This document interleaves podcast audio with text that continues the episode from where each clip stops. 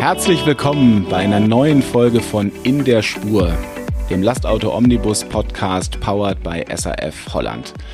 Ja, heute habe ich mir wieder einen besonderen Gast eingeladen. Aus dem hohen Norden ist heute dabei Sönke Kleimann, Geschäftsführer von Euroshell. Sönke, grüß dich in den Norden. Hallo.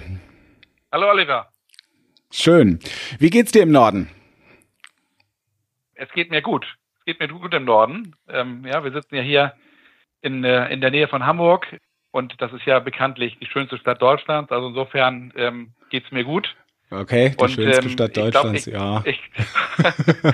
Ich, können wir, das können wir offline ja dann vielleicht nochmal diskutieren, Oliver. Ja, machen wir. Ähm, und, ähm, und ich glaube, es geht uns allen so, dass wir, dass wir uns jetzt auch, auch freuen, dass der Frühling kommt, ne? Und, ähm, und wir dann auch wieder so ein bisschen, so ein bisschen draußen sein können. Also von daher geht's mir gut. Wir sind hier unterwegs in einem extrem spannenden und in einem, einem sehr dynamischen Geschäft. Da werden wir ja jetzt auch gleich noch drüber sprechen mit vielen, genau. vielen Facetten. Genau ähm, und äh, haben tatsächlich auch eine ganze Menge auf dem Zettel. Das ist wunderbar. Themen, um die wir uns so kümmern. Wunderbar. Du bist seit September 21 im Amt. Ihr habt eine Doppelspitze, wenn ich das richtig, wenn ich das richtig weiß, mit der Silke, Silke Evers. Wie seid ihr, wie seid ihr verteilt in den Aufgaben? Wir haben die, die Euroshell-Bereiche aufgeteilt in Flotte und in CRT. Mhm. Das heißt, die Silke kümmert sich um alles, was ähm, klassisches Flottengeschäft ist, also Fahrzeuge bis 12 Tonnen zulässiges Gesamtgewicht. Okay. Alles, was über 12 Tonnen zulässiges Gesamtgewicht ist, das läuft bei uns inter, intern unter der Bezeichnung CRT, Commercial Road Transport, Schwerlastverkehr. Okay. Und das ist dann dann äh, mein Bereich. Ah, perfekt. Okay. Mit den schweren Autos, das ist auch genau unser Thema hier bei ETM und in diesem Podcast. Dann sind wir absolut, absolut richtig. Du weißt, wir sprechen in dem Podcast über die vier Megatrends, die uns alle letztendlich beschäftigen ganz bewusst ein bisschen weg von dem, was einem im Tagesgeschäft so, so umtreibt, möchte ich eigentlich immer gerne wissen von meinen Gesprächspartnern, was macht ihr, was treibt euch um zum Thema Digitalisierung, Automatisierung, Elektrifizierung und natürlich auch der, der Nachhaltigkeit. Wir zwei haben äh, vorhin schon besprochen, das Thema Automatisierung ist für euch noch kein großes Thema, weil es einfach in der Kundschaft noch kein großes Thema ist. Deshalb wird es bei uns jetzt kein großes Thema sein heute, aber es bleiben uns drei spannende Themenfelder Themenfelder. Und ich würde sagen, lass uns mit der Digitalisierung einsteigen, oder? Können wir gern machen. Und gleich äh, vielleicht nochmal eine Bemerkung auch zu dem Thema Automatisierung. Ähm, das ähm, läuft ja so ein bisschen unter der Thematik autonomes Fahren. Mhm. Und ähm, da sind wir uns alle, glaube ich, klar darüber, dass das ein Megatrend ist mhm. für die Zukunft, das autonome Fahren, was, was sicherlich viel auch verändern wird. Ähm, aber aus unserer Sicht ist es eben nichts, was aktuell großes Thema ist, genau. weil doch noch einige auch vor allen Dingen rechtliche Hürden da zu nehmen sind. Von daher spielt das aktuell auch, glaube ich, in der öffentlichen Diskussion und Debatte auch gerade rund um das Thema Schwerlastverkehr keine zentrale Rolle. Und ähm, deswegen sollten wir das dann vielleicht tatsächlich heute ausklammern. Digitalisierung natürlich sehr wohl. Ja. Digitalisierung ist ein, ein ganz großes Thema. Ihr gestaltet die Zukunft der Mobilität mit mit eurer Karte. Da liegt mir eigentlich sogar die erste Frage schon auf der, auf der Zunge. Brauche ich eigentlich noch eine Karte, beziehungsweise wie lange gibt's denn, gibt's denn eine Karte noch? Ähm, oder fangen wir vorne an. Früher war ich mit der Karte unterwegs, hab, hab Diesel oder Benz, äh, hab Diesel getankt. Ähm, jetzt kann ich natürlich noch ganz viele andere Dinge damit machen. Nimm uns mal mit, was, was euch so jetzt vielleicht auch seit deiner Zeit, seit 1. September 21 ähm, umgetrieben hat und was euch jetzt auch nach vorne hin noch weiter umtreiben wird. Also die Tankkarte ist ja im Kern eigentlich ein Vehikel. Ja, das ist ähm, die, die Karte an sich ist ja nicht das Entscheidende, sondern das Entscheidende sind die sind die Lösungen, die die äh, Services, die mit dieser Karte verbunden sind. Mhm. Und ob ich jetzt physisch eine Karte habe oder ich habe habe eine App oder ich habe habe das in irgendeiner Form abgelegt auf meinem Handy, das sind ja alles relativ relativ triviale Geschichten. Entscheidend ist ja das, was was die Karte mir erlaubt. Und ähm, und klar ist, dass ich ja heute einen Fuhrpark, einen gewerblichen Fuhrpark ohne den Einsatz einer solchen, einer solchen Karte nicht mehr steuern kann und nicht mehr zeitgemäß sozusagen ähm, äh, ja, managen kann. Mhm. Denn so eine Karte ermöglicht es ja den Fuhrparkmanagern, alles aus einer Hand zu koordinieren und zu steuern. Und dabei geht es natürlich um das Tanken von Diesel oder auch alternativen Kraftstoffen wie zum Beispiel LNG oder auch dem Laden natürlich von ähm, E-Fahrzeugen. Aber es kommen eben viele andere Services noch dazu, die mir die Karte eben erlaubt. Ich rede über das Thema Truck Parking, ich rede über das Thema Waschen, ich rede auch über, über Telematik, Mautdienste und das digitale Management des gesamten Fuhrparks. Und all das sind Bereiche, die wir mit unserer Shell-Karte abdecken.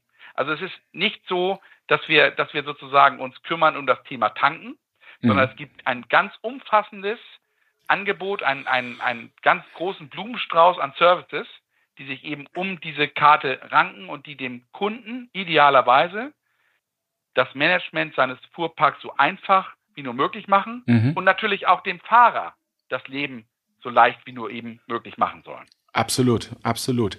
Aber wenn wir mal auf diese neuen Services kommen, wie organisiert ihr denn das? Ihr habt ja keine eigenen Lkw-Parkplätze beispielsweise, ihr habt auch keine eigenen äh, Waschanlagen. Das heißt, ihr arbeitet mit Schnittstellen, mit Partnern zusammen, integriert die Daten, die ihr bei euren Kunden vorfindet, weil die haben ihre Daten aus den Zugmaschinen, die haben teilweise Daten, die sie von Kunden mitverarbeiten, logischerweise und und und. Ähm, was ist da euer Benefit? Wie, wie geht ihr da vor? Ich glaube, das ist genau das, was du, was du gerade auch gesagt hast. Dass ähm, natürlich unsere, unsere Aufgabe darin besteht, sozusagen diese Services so anzubieten und so zu verknüpfen, dass dem, dem Kunden, dem Fuhrparkmanager das Leben so leicht wie nur möglich gemacht wird. Mhm. Ja, der Fuhrparkmanager muss eben dann nicht mit, mit zig verschiedenen ähm, Parkplatzanbietern sprechen, sondern das sind Dinge, die wir sozusagen für ihn koordinieren mhm. und ihm sozusagen die Buchung, die Bezahlung dieser, dieser Parkplätze so einfach wie nur möglich machen. Mhm. Ja, ähm, okay. und da haben wir natürlich, wie du richtig sagst, Partner, mit denen wir da zusammenarbeiten, aber wir haben natürlich trotzdem auch ein sehr leistungsfähiges eigenes Tankstellennetz mhm. mit, äh, mit vielen Parkplätzen. Stimmt die natürlich dann auch ähm, den, ähm, den Kunden zur Verfügung stehen. Das ist schon auch ein, ein Unterschied von uns in der Präsenz im Markt, dass wir eben auch solche Services direkt anbieten können, nicht nur über Partner. Mhm. Aber wie gesagt, wir bringen das sozusagen alles, ähm, alles zusammen und ermöglichen dem Kunden dann eben diese Services über seine Karte in Anspruch zu nehmen. Das gleiche gilt eben auch zum Beispiel über, über Mautdienste, die wir, mhm. wo wir, wo wir Angebote haben, die den Kunden eben ermöglichen, einfach sozusagen durch, durch Europa zu fahren mit seinem, mit seinem Truck und einheitliche Abrechnungen zu bekommen. Ähm, denn im Kern äh, geht es darum, und so ist das ganze Tankkartenthema ja auch mal entstanden, dass man eben nicht dem Kunden zumuten möchte, dass er zig verschiedene Rechnungen und Belege in irgendeiner Form sortieren muss, sondern ja, dass er natürlich alles aus einer Hand bekommt mhm. und ihm dann sozusagen zum einen die Administration äh, erleichtert wird, aber zum anderen natürlich auch die entsprechenden betriebswirtschaftlichen Schlüsse daraus ziehen können, die es ihm dann wiederum ermöglichen, seinen Fuhrpark so effizient wie nur eben möglich zu steuern. Das mhm. eine ist die reine Administration, die wir ihm erleichtern, aber das andere ist eben, dass wir die, Basis, die Daten, die wir sozusagen erheben im Rahmen der Bewegung seiner LKWs, dass wir ihm die Daten so zur Verfügung stellen können, dass er daraus dann eben tatsächlich auch Schlüsse ableiten kann, die es ihm erlauben, seinen Fuhrpark effizienter zu steuern. Und effizient zu steuern heißt, geringere Kraftstoffkosten Klar. und natürlich auf der anderen Seite auch geringere CO2-Emissionen. Ja, ja, also absolut. Effizienz Effizienz hat auch eine direkte Auswirkung auf die Karbonisierung, wenn man so will. Hm, hm. Könnt ihr aus euren Daten, also natürlich Dieselbetankung kannst du natürlich sehen und, und weißt, ja, die Wirtschaft läuft oder läuft ein bisschen weniger, je nachdem, äh, wie viel, wie viel Diesel verbraucht wird bei so einem Thema, weißt du, uns im Verlag geht es ja auch um die Belange der, der Fahrer mit unserem äh, Titel Fernfahrer und das Thema Parken ist natürlich ein sehr, sehr schwieriges Thema. Könnt, könnt ihr sehen, dass diese, diese Parkplatzbuchung, egal ob bei euch selbst oder auch bei, bei Partnern, ob es da eine Zunahme an Buchungen gegeben hat in den letzten ein, ein zwei Jahren? Ja, das können wir sehen, dass, ähm, dass da die, die Anzahl der Buchungen zunimmt. Okay das ist natürlich ein, ein Thema, was, ähm, was eine ganz, ganz hohe Relevanz hat ja. für die Branche. Ja. Ähm, das ist ein Thema, was auch gemeinschaftlich sozusagen gelöst werden muss, mhm. ja, die, die Bereitstellung von Parkplätzen an den Autobahnen. Mhm. Ähm, aber wir versuchen dazu unseren Beitrag zu leisten und, äh, und wie gesagt eben über Services, über Buchungsportale sozusagen den, den Fuhrparkbetreibern, den Disponenten, aber auch den Fahrern, mhm. das so einfach wie möglich zu machen, einen, einen freien Parkplatz auch zu finden. Ja. Das, das ist so. Aber natürlich ist, ist ganz klar, dass der Bedarf an Parkplätzen wächst. Ja. Das ist so. Ja, ja, klar. Dass wir nicht genug Parkplätze haben, das ist, das ist, das ist klar, aber wir müssen uns bemühen, die, die da sind, bestmöglich äh, verfügbar zu machen. Und ähm, wir können da auch den Fahrer meiner Meinung nach nicht alleine mitlassen, sagen, fahr mal los und guck mal, wo du dich irgendwo hinstellen kannst. Ähm, weil das ist ein mordsmäßiger Stressfaktor und für uns bei uns im Verlag eins der Themen, warum wir auch durchaus Probleme haben, Kraftfahrernachwuchs zu finden. Weil das ist wirklich ein schwieriges Thema und wenn ich nicht weiß, wo ich, wo ich vernünftig stehen kann, wo ich vernünftig versorgt werde, ähm, dann ist das wirklich ein ganz große, eine ganz große Behinderung. Deswegen, das ist der Punkt, weswegen wir uns auch damit beschäftigen. Ja, wir sehen ja unsere Aufgabe darin, den, wie gesagt, das Leben für die Fuhrparkbetreiber, für die Fahrer so einfach wie nur möglich zu machen. Und deswegen ist es natürlich schon so, dass wir uns auch sehr intensiv mit der Thema, Thematik Parkplätze auseinandersetzen. Und es ist ja auch nicht nur ein Stressthema, sondern es ist auch ein Sicherheitsthema. Genau. Die, wenn die Absolut. LKWs eben nicht da parken, Absolut. wo sie eigentlich parken sollten. Absolut. Ähm, und, äh, und das ist natürlich etwas, an dem wir unbedingt arbeiten müssen. Ja, ja. Wenn du nach vorne guckst, was glaubst du, welche, welche Services noch über die Karte in Zukunft abgebildet werden? Pff, Telematik habe ich noch so irgendwie als Stichwort. Ähm, was, was, was habt ihr also da zukünftig da, ich vor? Ich glaube, dass am, am, Ende, am Ende des Tages ist das ja, ähm, ist das ja so, dass ähm, dem der Digitalisierung ja eigentlich keine Grenzen gesetzt sind. Nee. Ja, die, die, wenn man sich anguckt, was in den letzten Jahren passiert ist an der Stelle und wenn man dann guckt, was aktuell sozusagen noch passiert, was digitale Technologien angeht, wenn ich mir angucke, was Internet of Things, Blockchain, künstliche Intelligenz, was da noch so an Optionen drinstecken, ja. dann ist das schon enorm. Wichtig ist immer dabei, dass wir Digitalisierung nicht als Selbstzweck begreifen und nicht alles, was in irgendeiner Form technisch möglich ist, mhm. ist auch irgendwo wirtschaftlich sinnvoll. Mhm. Man muss immer so ein bisschen auch gucken, ja, was setzt sich jetzt um? Ähm, und wo helfe ich den Absolut. Kunden tatsächlich ja, auch? Ja, ja. Und wo schaffe ich nicht vielleicht auch eine eine Komplexität, die am Ende des Tages eigentlich keinen großen Sinn hat. Oder die ähm, nicht mehr nicht mehr bezahlbar ist letztendlich, ne? Die nicht auch mehr das. bezahlbar ist, die vielleicht auch nicht mehr kontrollierbar ist in irgendeiner Art, Art und Weise, sondern, sondern wir, wir wollen Digitalisierung nutzen, um tatsächlich das Leben einfacher zu machen und, und, und Technologien anbieten, die auch einfach anzuwenden sind mhm. und dabei dann eben aber auch die entsprechende Effizienzgewinne sozusagen erlauben. Und Telematics, wenn du das mal als Stichwort bringst, dann geht es ja geht es da ja darum, dass wir, dass wir den Unternehmen, den Kunden helfen wollen, ihre Flotten und Betriebsdaten so zu durchleuchten, dass sie wirklich ganz, ganz detaillierte Einblicke in die Nutzung, mhm. Leistung und auch zum Beispiel Fahrgewohnheiten mhm. ähm, bieten und damit dann sozusagen auch ja konkrete Ansatzpunkte liefern, um Routen zu optimieren, um Fahrverhalten vielleicht in irgendeiner Form auch zu, zu verändern ähm, und daraus dann wieder Effizienzgewinne Kosten, Benefits sozusagen abzuleiten. Ne? Mhm. Also da, mhm. und da sind, da sind sozusagen den, ähm, den Möglichkeiten keine Grenzen gesetzt. Wir glauben schon, dass da, dass grundsätzlich in der, in der Branche im, im Schwerlastbereich noch enorme Potenziale auch schlummern, was die ein, den Einsatz, die Nutzung von solchen Technologien ähm, angeht.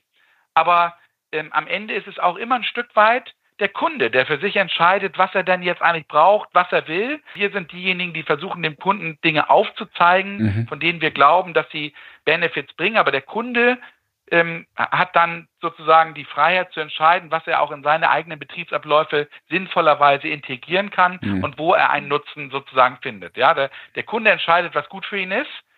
Wir sind diejenigen, die mit dem Blumenstrauß kommen und, und, und sagen, was, was davon, lieber Kunde, kannst du jetzt gebrauchen und, ähm, und wie können wir das jetzt sozusagen auch integrieren und passend ja. machen für deine Abläufe. Ja, absolut, absolut. Und wenn man da das fast noch mal ein Stück weiter aufmacht, ähm, der Kunde unseres Kunden, der bestimmt natürlich auch eine ganze Menge Themen. Und wenn wir mal überschwenken auf den, auf den Megatrend Elektrifizierung, kenne ich natürlich viele Unternehmer, die sagen, ja, äh, meine Kunden fragen mich, wann kann ich denn, äh, wann komme ich mit einem Elektrotruck, um beispielsweise nachts äh, deutlich, mit deutlich weniger Lärmemissionen unterwegs zu sein oder natürlich auch, ne, wenn ich den Strom grün gewonnen habe, äh, natürlich auch nachhaltiger unterwegs zu sein. Also ich sagte, euer Kunde oder ist ja auch unser Leser, unser Nutzer, ähm, bestimmt natürlich nicht alles ganz, ganz alleine. Da gibt's natürlich Kunden, die letztendlich auch den Trend äh, vorantreiben und bei der Elektrifizierung und auch beim Thema Nachhaltigkeit werden wir das noch beleuchten.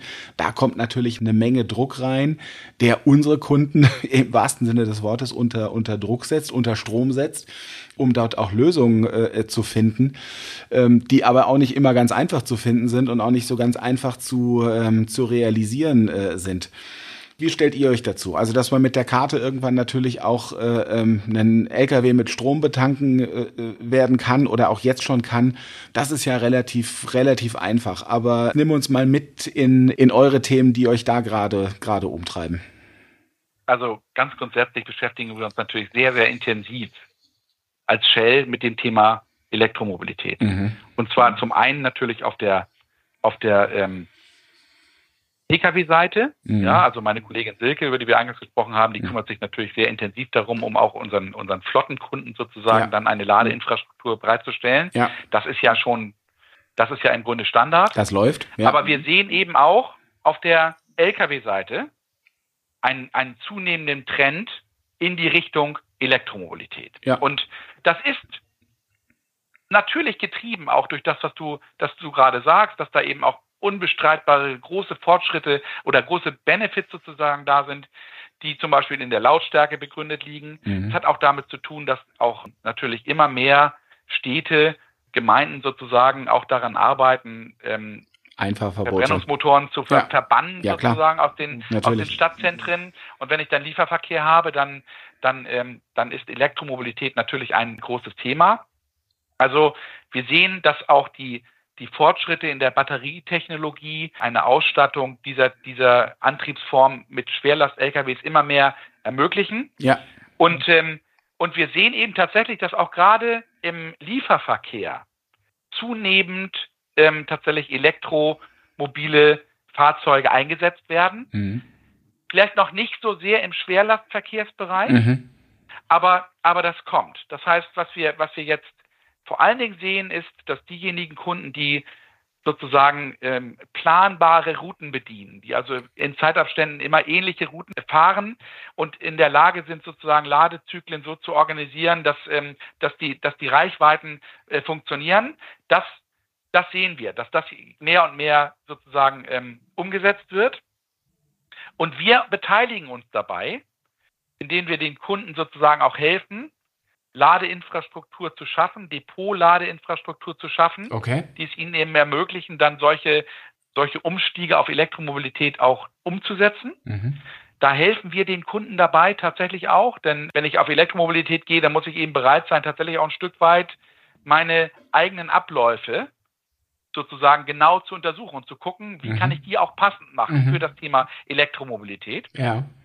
Und was jetzt sozusagen dazu kommt, ist, dass wir auch ein massives Momentum sehen in Richtung Schwerlastverkehr. Absolut. Wer auf der IAA Absolut. war ja. im letzten Jahr in Hannover, der hat gesehen, dass alle großen Hersteller jetzt auch Schwerlast-LKWs ähm, bauen und auf den Markt bringen, mehr und mehr auf den Markt bringen.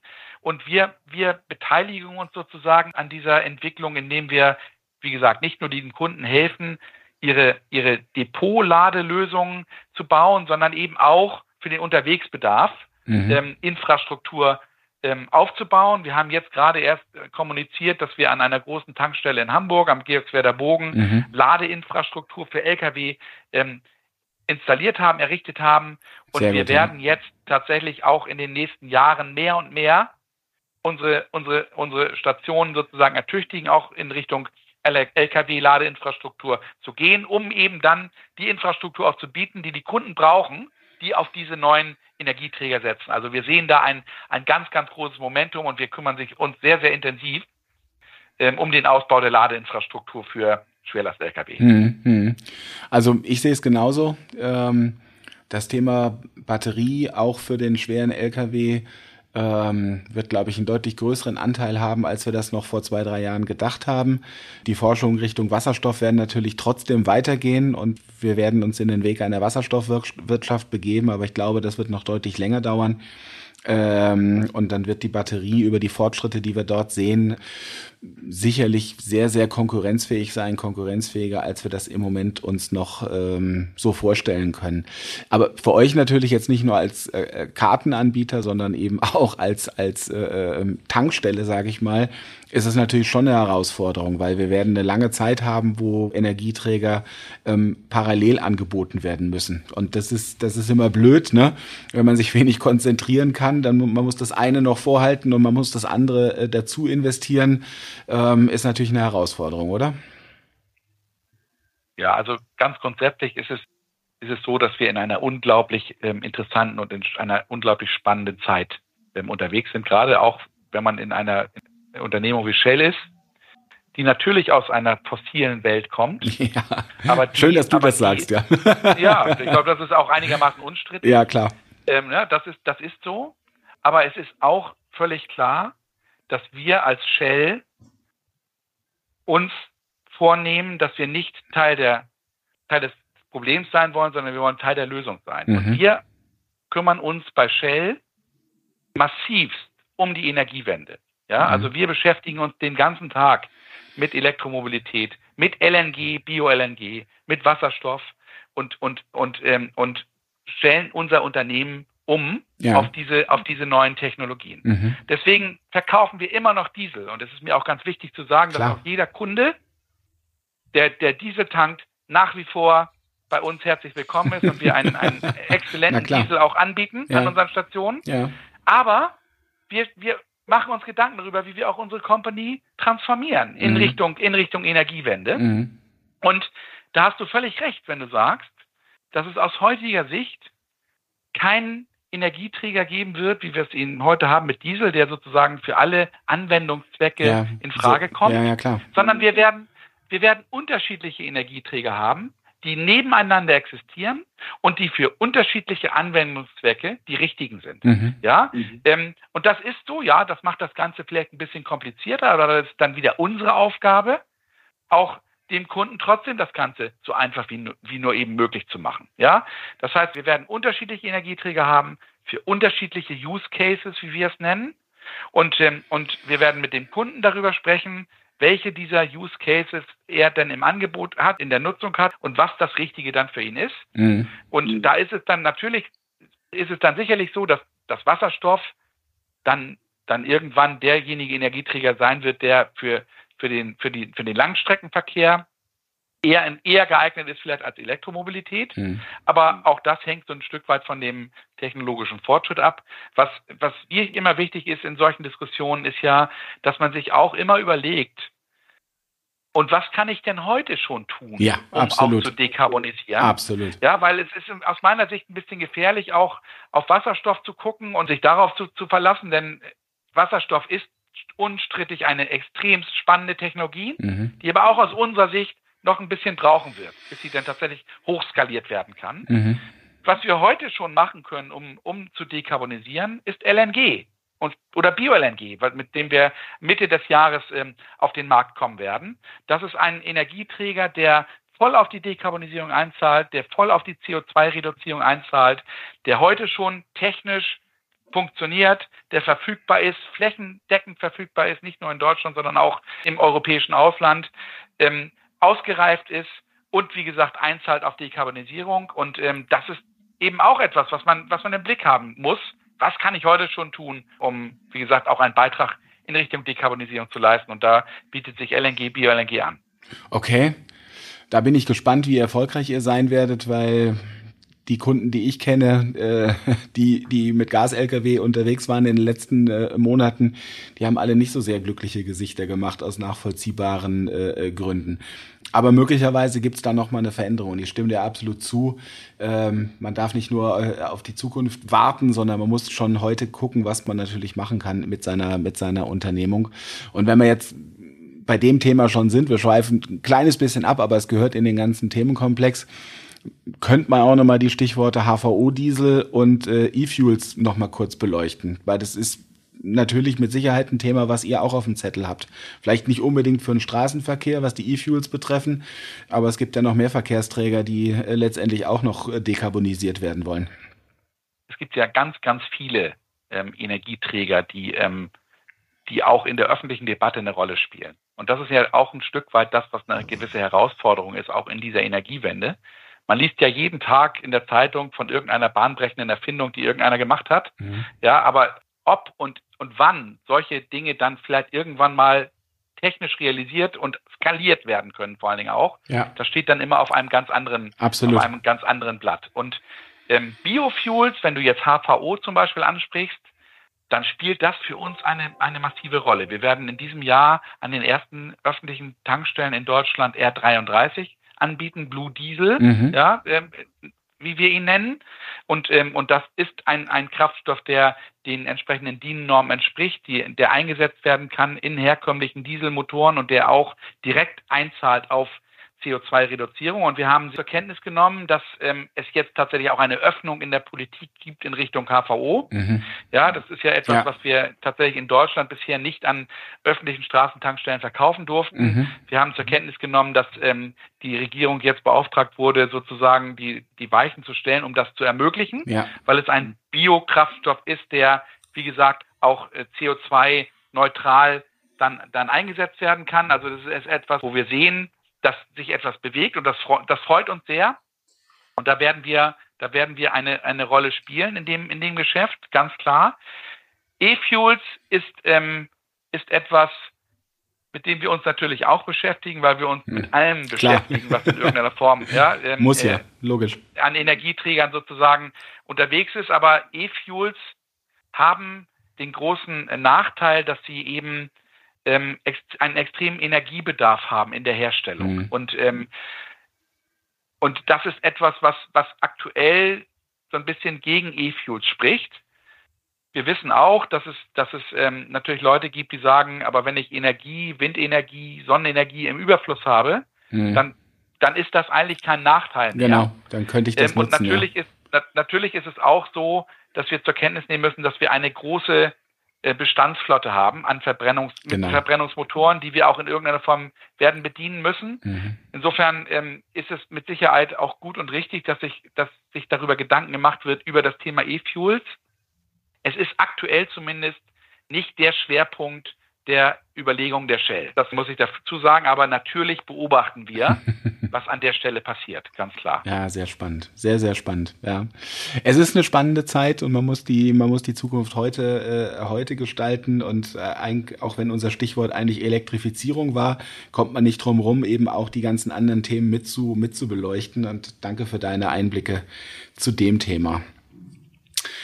Bleibt uns ja, bleibt uns eigentlich das Thema, was uns, was uns natürlich alle betrifft, was, was unsere Kinder logischerweise auch von uns immer wieder verlangen werden, jeden Tag am, am Esstisch. Ja, Papa, was hast du zur Nachhaltigkeit beizutragen? Was macht ihr, was macht ihr in der Firma? Was macht ihr, was macht ihr privat? Klar, du hast es gesagt, ne, eine ne Shell mit eurer Historie. Ähm, da habt ihr natürlich eine besondere, äh, besondere Verantwortung. Ähm, habt aber natürlich, und das ist ja auch das Thema, ihr habt natürlich auch eine Menge Daten und, und äh, könnt natürlich auch heute schon aufzeigen, wo schon Verbesserungen ähm, ja, umgesetzt wurden. Erzähl, erzähl mir mal, was treibt euch, was treibt euch bei dem Thema um? Also ähm, wir wollen ein ähm, Netto-Null-Emissionsunternehmen werden. Ja. ja. Und zwar über alle Sektoren, die wir, die wir bedienen. Ähm, und über alle, alle Scopes, wenn du so willst, mhm. die wir, die wir ähm, im Blick haben müssen natürlich. Und wir haben eben tatsächlich auch eine, eine Strategie ausge, ausgerufen, in der es genau darum, darum geht, mhm. ähm, eben saubere und verfügbare Energien zu schaffen und bereitzustellen ähm, und das eben auch tatsächlich im Einklang mit, den, mit, mit der Natur zu, zu gewährleisten und den äh, Anforderungen, die die Dekarbonisierung an uns stellt. Und das ist eine, eine große Aufgabe, nicht nur für Shell, sondern für alle, Klar. die sozusagen ähm, sich, sich im Markt bewegen, für alle, für alle ähm, äh, Verbraucher. Denn wir dürfen ja, wenn wir jetzt nochmal wieder den, den, die, die, die Klammer ziehen um das Thema CRT, ähm, Schwerlastverkehr, dann müssen wir natürlich sagen, dass das eben auch einer am schwersten, der am schwersten zu dekarbonisierenden Sektoren ist, mhm. der weltweit für ungefähr neun Prozent der CO2-Emissionen verantwortlich ist und ähm, der eben auch noch wächst. Das heißt, wir müssen im Grunde genommen auch zur Kenntnis nehmen, dass gerade auch in Deutschland erwartet wird, dass der, dass der, dass das Frachtaufkommen auf der Straße in den nächsten Jahren noch, noch zunehmen wird. Ja, ja also ja, das, ist, das ist eine zusätzliche Herausforderung, die wir sozusagen haben. Und ähm, wir stellen uns aber diese Aufgabe. Ja, und, ähm, und ich habe eben gesprochen über LNG. Ja, es gibt Energieträger, die heute funktionieren, die verfügbar sind und die auf die Dekarbonisierung einzahlen. Mhm.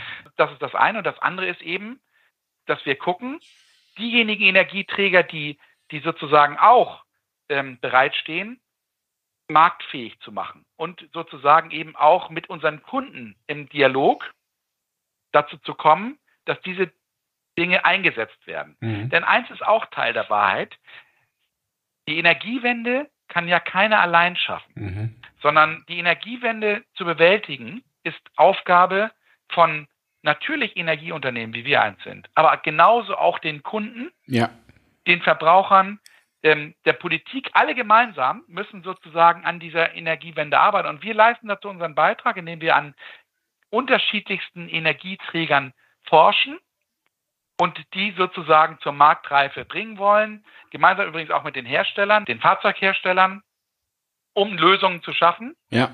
die uns in eine CO2-neutrale Welt bringen. Und dass das nicht einfach ist, ähm, ist ganz klar, aber mhm. wir stellen uns, wir stellen uns diese Aufgabe und es ist mir auch wichtig, wirklich auch zu sagen, dass wir, weil wir als Shell uns hier ganz klar in diese Richtung bewegen, auch wenn wir natürlich nach wie vor auch fossile Produkte verkaufen. Mhm. Aber wir wissen, dass sich unsere Unternehmung verändern wird und daran arbeiten wir jeden Tag. Mhm. mhm.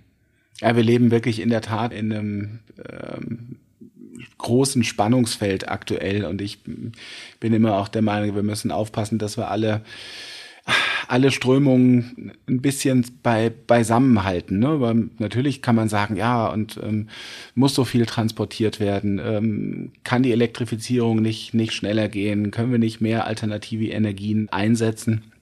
Und deshalb finde ich euren Einblick da, deinen Einblick da sehr, sehr spannend, weil du eben sagst, ja klar, wir müssen, ja, es ist Zweck unserer Unternehmung, Energie bereitzustellen und das ist viel fossile Energie im Moment. Ähm, aber wir, wir setzen genauso darauf an zu sagen, okay, wir gestalten die Zukunft an der Stelle mit. Wir wissen, dass es ein Zeitalter geben wird, wo, wo sich das verändert haben wird, ja, wo kaum noch Diesel verkauft werden wird. Und dieser, dieser Zeitpunkt, der liegt in der Zukunft. Wir wissen nicht genau wann.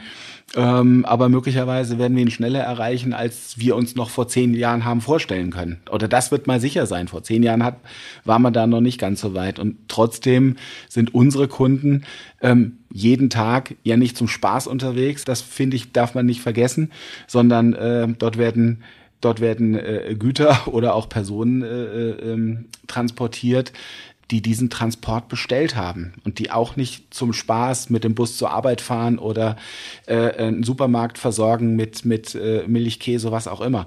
Das das ist ja das ist ja genau die Herausforderung und da bin ich immer der Meinung, das müssen wir im Prinzip unseren jungen Leuten natürlich auch ein Stück weit mitgeben und sagen, dass jeder mit seinem Verhalten, auch mit seinem Konsumverhalten natürlich dann auch einen entsprechenden äh, Impact hat. Ja, irgendwo, wenn ich, wenn ich meine Sneaker irgendwo bestelle, dann weiß ich, da werden nicht nur Bits und Bytes geschoben, sondern am Ende geht jemand im, im, im Lager zu dem Karton, verpackt es ähm, und dann kommt es eben meistens irgendwann doch auf den Laster und mit dem Transporter vielleicht bei uns an oder mit dem Laster in den Laden.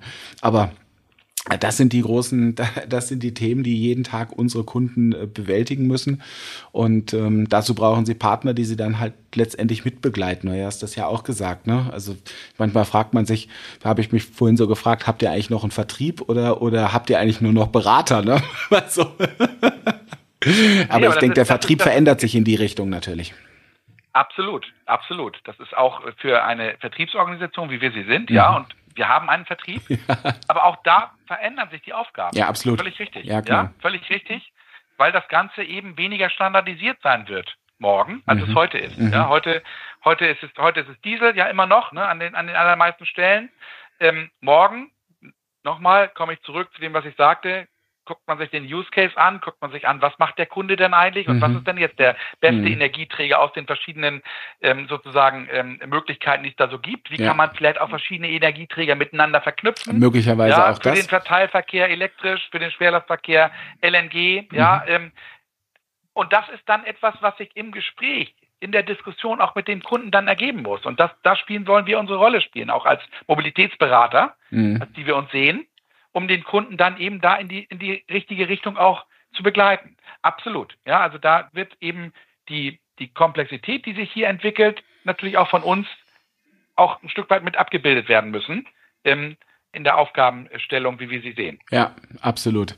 Und der Kunde wird bei seiner Fahrzeugwahl eben nicht mehr so universell unterwegs sein können, wie das in der Vergangenheit äh, äh gewesen ist. Ne? Der Dieseltruck der, der heute eine Tour hat, die morgen nicht mehr da ist, könnte möglicherweise durch die Ersatztour, wäre vielleicht ein anderes Fahrzeug, ein anderes Antriebskonzept das, äh, ähm, das passendere. Aber das ist noch ein anderes Thema, was unsere Kunden logischerweise auch noch beeinflussen äh, wird und wo die Hersteller entsprechend an, äh, Antworten suchen. Ja, ich glaube, dass das Wichtige nur auch ist, dass wir dass wir es hinbekommen müssen, dass wir, dass wir keine, keine Angst haben in irgendeiner Form vor der Energiewende, die uns vor uns steht, aufgrund der, der vielen Unsicherheiten, die es da vielleicht geben ja. könnte, ja.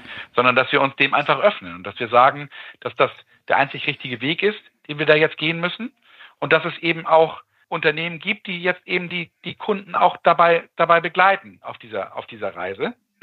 Und ähm, und je eher man sich eben auch damit auseinandersetzt und, und sich eben auch überlegt, wie, wie kann ich mein Unternehmen, wie kann ich meine Abläufe, wie kann ich meine Logistik vielleicht auch organisieren und welche Möglichkeiten habe ich hier auch vielleicht im Kleinen was zu machen, desto besser ist das.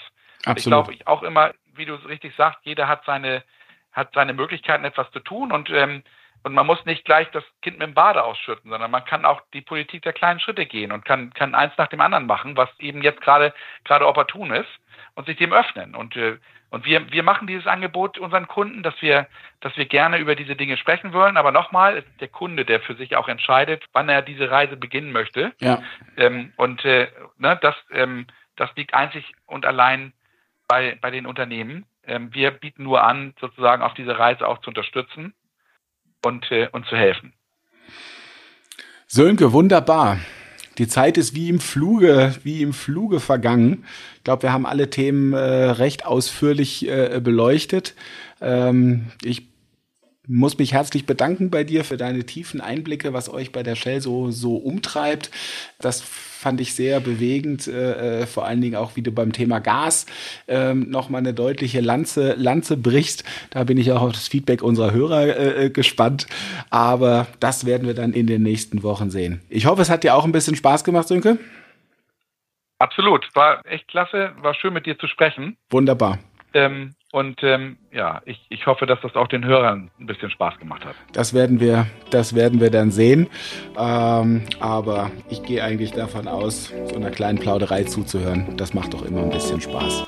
In diesem Sinne, liebe Hörer, bleiben Sie uns gewogen und bleiben Sie in der Spur.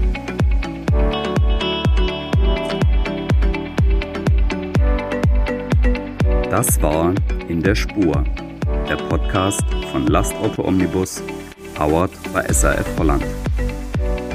Jetzt abonnieren auf Spotify, Deezer, Apple Podcasts und überall, wo es Podcasts gibt.